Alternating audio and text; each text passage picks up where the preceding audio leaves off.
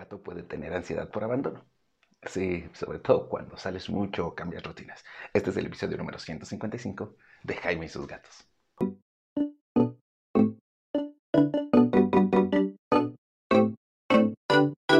Hola, ¿qué tal? ¿Cómo están? Yo soy Jaime, soy un cat un amante de los gatos y comparto mi vida con cuatro maravillosos gatos a los que casi nunca dejo solos. La verdad es que mi vida es como rutinaria aquí y voy a trabajar, regreso, pero sí, en algunas ocasiones he tenido que salir. Ah, por ejemplo, en Año Nuevo el año pasado me fui a Tabasco, ah, antes trabajaba en el Festival de Cine de Guanajuato y pues me iba al Festival de Cine de Guanajuato durante casi tres semanas y eso generaba algunos comportamientos eh, un poco difíciles para mis gatos, ¿sabe?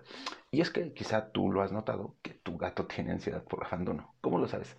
¿Acaso sales de tu casa y tu gato regresas y ya orinó, estuvo maullando desesperado, te alejas tantito y te empieza a maullar, eh, está arañando todo, hace caos, se deprime, o sea, entras y ves que no ha comido? Todo esto son señales de ansiedad por abandono. ¿Qué es la ansiedad por abandono? Pues justamente eso, que cuando no estás, tu gato se siente abandonado. Y eso le causa un gran, gran, gran conflicto. ¿Por qué pasa esto? Bueno, pues básicamente porque tu gato tiene un gran apego hacia ti. O sea, te quiere mucho. ¿Y es bueno? Mm, pues es bueno porque sabes que te quiere. Es malo porque no podrás salir tu casa y dejarlo tranquilo sin, con seguridad de que tu gato va a estar en paz. Y no, no siempre se resuelve con el es que voy a adoptar otro gato para que esté acompañado.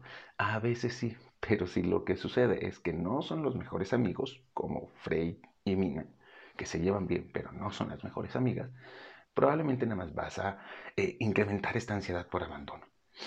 ¿Cómo vas a combatir la ansiedad por, eh, por abandono? Que ya dije que es cuando tú sales tantito de casa o te vas a trabajar y regresas y tu gato ya destruyó, ya orinó, ya se hizo del baño, o, o cierras la puerta y está maulle, maulle, maulle. Bueno, lo vas a combatir de la siguiente forma.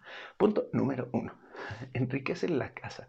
Ponle rascadores, ponle juguetes, de manera que tu gato pueda distraerse mientras no estás. Eh, déjale de comer, pero en, estos juguetes que están hechos para que suelten la comida poco a poco. Eh, ponle repisas en las ventanas para que pueda ver hacia afuera, pueda ver si ya regresas, pueda ver los pajaritos, que no esté encerrado y aburrido dentro de casa, que tenga forma de divertirse, ¿no? Hay algunos ratoncitos que se activan eh, con tiempo, o sea que tú le dices, actívate cada 20 minutos y se van activando, ¿no? Y ya corren tantito y se quedan y tu gato puede estar jugando con ellos y eso lo va a distraer un poco.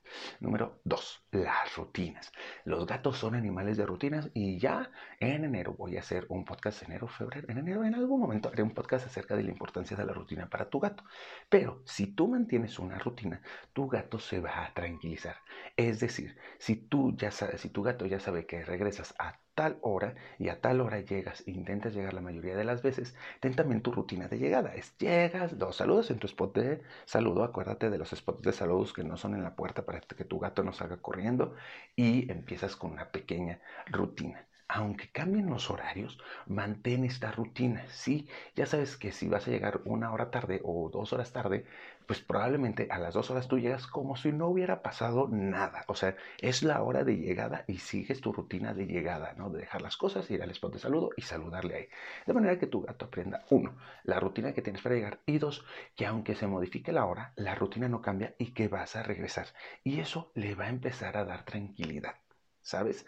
Eh, de esta forma, tu gato con una rutina, con actividades afuera, pues nada, va a poderse eh, tranquilizar él solo y va a saber que vas a volver y que no pasa nada. Ahora, te vas a ir de vacaciones. ¿Qué puedes hacer? Bueno, de inicio, no lo lleves a una pensión. Los gatos que tienen ansiedad por abandono no la pasan tan bien en las pensiones. ¿Por qué? Porque si de por sí están, se sienten solos y le cambias todo lo demás, su vida no va a ser la mejor.